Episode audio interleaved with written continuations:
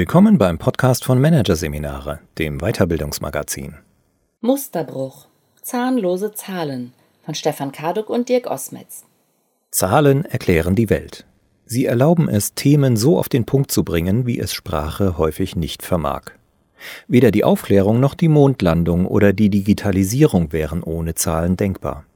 Und dennoch, so meinen Dirk Osmetz und Stefan Karduk, ist ein kritischer Umgang mit den vermeintlich glasklaren Ergebnissen allgegenwärtiger Berechnungen nötig.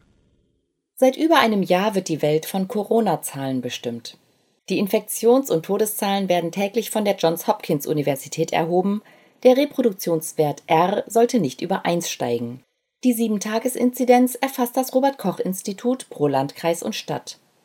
Die tägliche Zahl der Menschen, die, wie es neuerdings heißt, im Zusammenhang mit einer Covid-19-Erkrankung verstorben sind, wird mehr oder weniger aktuell übermittelt. Modellierer und Mathematikerinnen erklären, was ein auf 15 Kilometer eingeschränkter Bewegungsradius für die Kontaktreduzierung bringt. Mutanten mit abstrakten Bezeichnungen wie B117 mit wohl einer bis zu 60 Prozent höheren Ansteckungsgefahr legitimieren eine Verschärfung des Lockdowns. Über die bloße Zahl der Lebensjahre wird festgelegt, wer zuerst geimpft wird mit einem Impfstoff, dessen Wirksamkeit mit 95 Prozent angegeben wird. Der Ernst der Lage lässt sich offenbar nur noch über die abstrakte Zahl und eine im Hintergrund ablaufende Statistik begreifen. Aber warum vermitteln Zahlen und Statistiken ein Gefühl der Beherrschbarkeit? Die Verfechter eines akribischen Umgangs mit Zahlen werden vielleicht sagen, Zahlen können wir uns merken. Sie machen es einfacher, über den Sachverhalt zu sprechen. Sie sind ein belastbares Faktum. Wie sollten sich ohne eine mathematische oder besser gesagt statistische Aufbereitung die Zusammenhänge erkennen lassen? Doch der Schein trügt. Bei aller Zahlen-Euphorie darf nicht vergessen werden, dass in jedem Zahlenergebnis zahlreiche Vorannahmen stecken. Jede Berechnung setzt gewisse Randbedingungen voraus. Wenn der Rechenweg und die Vorannahmen nicht bekannt sind und die Einordnung fehlt, dann eignet sich die Zahl hervorragend dazu, die wahren Probleme zu verstecken. Was hilft es beispielsweise, die Anzahl freier Intensivbetten zu beobachten und diese aufzustocken, wenn Pflegekräfte fehlen, die Beatmungsplätze bedienen können? Zahlen sind schnell interpretiert, werden aber oft nicht verstanden. Was sagt eine Regenwahrscheinlichkeit von 30 Prozent auf unserer Wetter-App aus? Wie Gerd Gigerenzer, Risikoexperte und ehemaliger Direktor am Max-Planck-Institut, schreibt, gehen die meisten Berliner davon aus, dass sich die Prozentangabe auf die Zeit bezieht, die es regnen wird. Andere glauben, dass es in einem knappen Drittel der Region regnen wird. Und wieder andere, dass 30 Prozent der Meteorologen Regen voraussagen. Mit Big Data und der Digitalisierung ist das Versprechen verbunden, die Welt berechenbar machen zu können. Daten werden als das neue Gold gehandelt.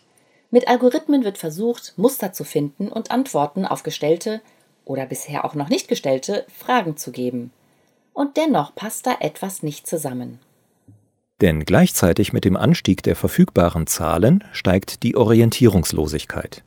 In Bildung, Politik und Umwelt und jetzt auch in Zeiten der Pandemie scheint nichts berechenbarer zu werden, sondern das Gegenteil ist wohl der Fall. So zeigt sich trotz der Rechenmodelle und Warnungen von Wissenschaftlern, dass aus den Berechnungen keine eindeutigen Konsequenzen abgeleitet werden können. Liegt das Problem tiefer, weil immer mehr berechnet und viel zu wenig verstanden wird? Niemand wird bestreiten, dass in der Wirtschaft die Zahl eine noch entscheidendere Rolle spielt als in anderen Bereichen des sozialen Miteinanders. Um nicht falsch verstanden zu werden, wir sind Verfechter einer auf Fakten basierenden und mit Zahlen hinterlegten Grundlage von wirtschaftlichen Entscheidungen. Wir sind uns bewusst, dass es in Unternehmen ohne Zahlen nicht geht. So hat der Kaufmann im Sinne der einschlägigen Handelsgesetzgebung die Pflicht zur Führung der Bücher. Unbeachtet aber bleibt oft, dass außer der externen Rechnungslegung von gesetzlicher Seite keinerlei weitere Zahlenwerke gefordert werden. Manager sehen das in der Regel anders. Zu internen Steuerungs- und Kontrollzwecken wird eine Vielzahl von Schlüsselkennzahlen berechnet. Doch die Zahl birgt in ihrer Klarheit eine große Gefahr. Sie verschleiert gänzlich ihre Herkunft, die Interpretationen und die Annahmen, die im Vorfeld getroffen wurden. Wir sprechen immer wieder mit Mitarbeiterinnen und Mitarbeitern aus Finanz- oder Controlling-Bereichen und hören dann von diesen, immer häufiger offen und unverblümt, dass die Zahlen, die sie erheben, keinen Bezug mehr haben zur Realität oder zumindest eine fragwürdige Aussagekraft haben. Vor allem dann, wenn man den Zeitaufwand für deren Erhebung berücksichtigt. Ein Beispiel? Einige Topmanager in einem Automobilkonzern erzählten uns, dass sie viele der erhobenen Kennzahlen nicht bräuchten, weil diese schlicht nichts aussagten. Das wisse man auf allen Ebenen, vom Meister bis zum Vorstand. Wir fragten daraufhin naiv nach, warum man diese denn dann erhebe. Worauf die Anwesenden schmunzelten und sagten, weil wir das Ganze so schön auf einem One-Pager abbilden können. Ein weiteres Beispiel. Um die abgeleistete Arbeitszeit der Mitarbeitenden noch genauer zu erfassen, wurden in einem Münchner Industriebetrieb die Stechuhren des zentralen Eingangsbereichs durch Einzelerfassungsterminals auf allen Stockwerken ersetzt. Dadurch sei gewährleistet, dass die für die Anschlusskalkulationen so wichtigen Arbeitszeiten exakt berechnet und lückenlos ausgewiesen werden könnten. Bei den Betroffenen dieser Regelung entwickelte sich das Gefühl, man würde ihnen unterstellen, dass sie auf dem Weg vom Werkseingang zum Arbeitsplatz Zeit auf Kosten des Unternehmens vertrödelten. Ob die Umbaukosten den Zugewinn an Genauigkeit wert waren, ließe sich vor dem Hintergrund von Outcome-Based Leadership oder New Work treffend diskutieren. Warum aber erscheinen uns Berechnungen so unantastbar? Warum verleiht die Zahl so viel, oft nur scheinbare, Sicherheit? Und warum hat sie sich aller Lebensbereiche bemächtigt? Ein Grund ist der weit verbreitete Glaube, mathematische Gesetzmäßigkeiten existierten universell und seien daher unantastbar. Der Physiker und Mitbegründer des Konstruktivismus Heinz von Förster drückte es ungefähr so aus. Obwohl die Welt eine nicht triviale Maschine ist, glaubt man, sie durch die Mathematik berechenbar machen zu können. Sie erscheint dadurch zuverlässig, vergangenheitsunabhängig und analytisch bestimmbar. Von Jürgen Renn Physiker, Mathematiker und Direktor am Max-Planck-Institut für Wissenschaftsgeschichte sowie Mitglied der Leopoldina erfahren wir, dass mathematisches Denken aus bestehenden mathematischen Strukturen neue generiert. Die Mathematik hat sich mit den Problemen entwickelt, die sich den Menschen gestellt haben. Je komplizierter und später auch komplexer die Systeme wurden, desto mehr musste man vom bezeichneten Objekt abstrahieren. Es bildeten sich Standards.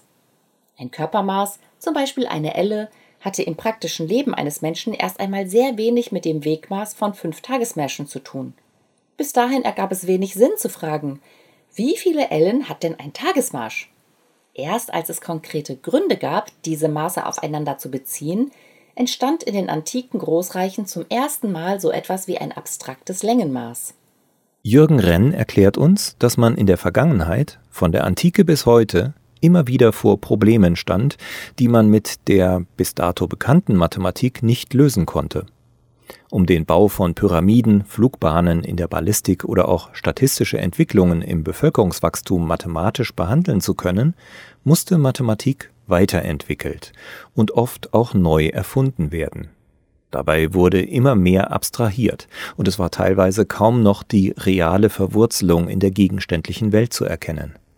Renn spricht in diesem Zusammenhang von einer Hierarchie von Reflexionen, die sich vom konkreten Gegenstand zwar entfernt haben, aber eine ungeheure Denkmacht entfalteten. Diese Denkmacht ist derzeit zu erleben, wenn Modellierer Vorhersagen für die Zukunft berechnen. Nur selten ist jemand so mutig wie Peter Kremsner, Leiter des Universitätsklinikums Tübingen und einer der anerkanntesten Virenexperten in Deutschland. Er sagte in einer Fernsehsendung, dass mathematische Modellierungen nur so gut seien wie die zugrunde gelegten Annahmen. Und deshalb seien sie oft nicht hilfreich, weil schlicht von den falschen Annahmen ausgegangen werde. Die Mathematik hat sich aus realen, handfesten Problemen entwickelt, die man experimentell lösen konnte. Interessanterweise ist den Realwissenschaften die Begrenztheit der mathematisch abbildbaren Welt durchaus bekannt. In den Naturwissenschaften und insbesondere in den Ingenieurswissenschaften sind die errechneten Lösungen im Experiment überprüfbar. Kein Flugzeug wird jemals Passagiere transportieren dürfen, ohne in einer Reihe von Prototypen bewiesen zu haben, dass es fliegt, unter für die Passagiere risikoarmen Bedingungen. Kein Auto entsteht nur am Computer.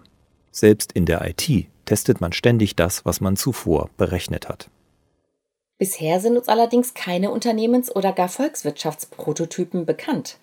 Der Hamburger Mathematiker Klaus-Peter Ortlieb kritisiert die Ökonomie daher hart. Er attestiert ihr, dass sie nur noch eine mathematische Disziplin sei, die sich von der Realität so weit entfernt habe, dass sie die komplexen ökonomischen Vorgänge nicht mehr abbilden könne. Sein Argument wirkt überzeugend. Diese Prozesse sind von Menschen gemacht und gehorchen keinen naturwissenschaftlichen Regeln. Die Pythagoreer glaubten, die Welt lasse sich auf ihre numerische Form reduzieren. Sie sahen die Zahl als das Wesen von allem an. Spätestens an dieser Stelle begeben wir uns jedoch in den Bereich der Mythen. Denn hier geht es um Glauben und nicht um Wissen. Oder wie es Tomasz Sedlacek, Chefökonom der größten tschechischen Bank und Mitglied des Nationalen Wirtschaftsrats in Prag, sagte, jeder Glaube, zu dem wir uns bekennen, also auch der Glaube an die Ökonomie, stützt sich auf Mythen. Wir glauben, dass es möglich ist, die Zukunft mit Hilfe mathematischer Formeln zu beschreiben. Wir glauben an die Möglichkeit, das Unerwartete zu erwarten, was ein Oxymoron darstellt. Entweder ist es unerwartet, dann können wir es nicht erwarten, oder es ist zu erwarten, dann können wir es auch erwarten. Wenn es also nicht Gewissheit, sondern Glaube ist, der uns dazu veranlasst, die Zusammenhänge der Welt in mathematische Formeln zu gießen, sind wir frei, diesen Mythos jederzeit gegen einen anderen einzutauschen. Ganz praktisch könnte das heißen, stellen wir alle Zahlen auf den Prüfstand, die wir in unseren Unternehmen berechnen, vor allem dann, wenn der Unsicherheitsfaktor Mensch ins Spiel kommt. Der Wert von Zahlen für funktionierende Steuerungsmechanismen sollte also wesentlich nüchterner, differenzierter und damit deutlich kritischer gesehen werden. Je länger man sich mit den Unternehmenszahlen befasst, desto klarer fällt das Urteil aus. Sie sind stark manipulierbar und schaffen nicht das, was sie versprechen. Objektivität und Klarheit. Wir haben in 20 Jahren Forschung und Praxis einige Unternehmen kennengelernt, die nur diejenigen Zahlen erheben, die auszuweisen man nicht umhinkommt. Bei allen weiteren stellt man die Frage nach den Nebenwirkungen. Zum Beispiel, was kosten Einsparungsprogramme? Welche Kosten entstehen durch die Erfassung und Verbuchung interner Verrechnungspreise? Sind sich all die Organisationen, die intern verrechnen, bewusst, welche Ressourcen sie damit binden? Wie wäre es aber, würde man die Regeln erweitern, sozusagen andere Zahlen erheben und damit ein Gegengewicht zur Zahl schaffen? Banken werden wie kaum andere Unternehmen mit Zahlen verknüpft. Und gerade hier haben wir Menschen erlebt, die den Mut hatten, ein Gegengewicht zur klassischen Zahlenmessung aufzubauen. Wir interviewten Helmut Lind, den Chef der Sparda Bank München, die erste Bank in Deutschland, die eine Gemeinwohlbilanz veröffentlicht. Damit erstellt die größte Genossenschaftsbank Bayerns seit 2011 neben der Finanzbilanz eine zweite Bilanz, die in vollem Umfang darüber Auskunft gibt, wie sich das Unternehmen für die Menschen, die Umwelt und die Gesellschaft einsetzt. Da Werte wie Menschenwürde, Solidarität, ökologische Nachhaltigkeit und soziale Gerechtigkeit in nahezu allen Unternehmensleitbildern auftauchen, wollten wir von Lind wissen, wie er auf den Vorwurf reagieren würde, er jongliere mit Worthülsen und präsentiere werbewirksam eine Showbilanz. Lind antwortete Genau hier sind wir an einer ganz schwierigen Stelle. Es ist teilweise unmöglich, die Dinge, die unter die Haut gehen, in Sätze oder Zahlen zu fassen. Dennoch konnte Lind mit ein paar Zahlen aufwarten. Die Anzahl der Mitglieder konnte in den vergangenen vier Jahren von 276.000 auf über 307.000 gesteigert werden. Die Bilanzsumme von 6,6 Milliarden Euro auf 8,2 Milliarden. Das Kreditvolumen ist im selben Zeitraum gestiegen, ebenso wie die Anzahl der Mitarbeitenden. Seit der Finanzkrise 2009 kann die Sparda Bank München entgegen dem Trend im Bankenbereich auf eine äußerst positive Entwicklung verweisen. Ein anderes Beispiel liefert die Svenska Handelsbanken. Seit über 45 Jahren steht sie besser da als ihre Konkurrenz. Die Bank ist bekannt dafür, dass sie seit 1974 sowohl auf Budgets als auch auf Bonussysteme verzichtet. Der Erfolgsmaßstab ist nicht die Höhe der Erfüllung vorab definierter oder ausgehandelter Sollgrößen, sondern ausschließlich der relative Vergleich mit einer Peer Group von Banken in der Region im Hinblick auf Return of Equity, Cost-Income-Ratio und Kundenzufriedenheit. Bei unserem Besuch in Stockholm 2018 erfuhren wir vom CEO Anders Buvin, dass man statt auf ausgefeilte Zahlenwerke konsequent auf die lokale Beziehung zum Kunden und die Eigenverantwortung der Filialteams vor Ort setzt. In beiden Fällen ist man sich darüber im Klaren, dass auch die beste Mathematik immer nur den mathematisch abbildbaren Teil der Realität erfasst. Natürlich bilden am Ende auch die Gemeinwohlbilanz und auch die drei Vergleichswerte der Handelsbanken Zahlen ab. Und die Aufsichtsgremien der Unternehmen wollen weiterhin wissen, wie es um die Finanzzahlen steht. Doch wenn wir beide Unternehmen richtig verstanden haben, wäre es äußerst fatal, sich im Wirtschaftsbereich auf die Ergebnisse der Mathematik zu verlassen. Gerade den Zahlenwerten sollte etwas gegenübergestellt werden, was sie relativiert. Zahlen sind nämlich alles andere als harte Fakten. Sie sind ein Konstrukt, an das man leicht glauben kann. Man könnte jederzeit auch an ein anderes Konzept glauben. Zugleich wäre es fatal, alles Bekannte einfach über Bord zu werfen. Im Gegenteil, Organisationen benötigen über die klassische Berechnungslogik hinausreichende Inhalte, die nicht ausschließlich mit Zahlen erfasst werden. Hans Rosling schrieb in seinem Weltbestseller Factfulness Ich liebe Daten nur, wenn sie mir helfen, die Wirklichkeit hinter den Zahlen zu erkennen, also das Leben der Menschen. Wir brauchen zwar unbedingt Zahlen, um die Welt zu verstehen, aber wir sollten sehr skeptisch sein gegenüber Schlussfolgerungen, die unmittelbar aus der Verarbeitung von Zahlen abgeleitet werden.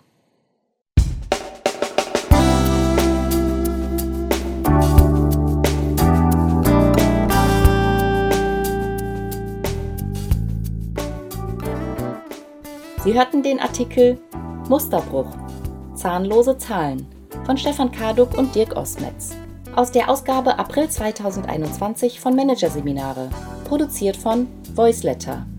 Weitere Podcasts aus der aktuellen Ausgabe behandeln die Themen Zukunft der Führung, die postagile Arbeitswelt und Remote Mobbing, alle gegen einen. Weitere interessante Inhalte finden Sie auf der Homepage unter managerseminare.de und im Newsblog unter managerseminare.de/blog.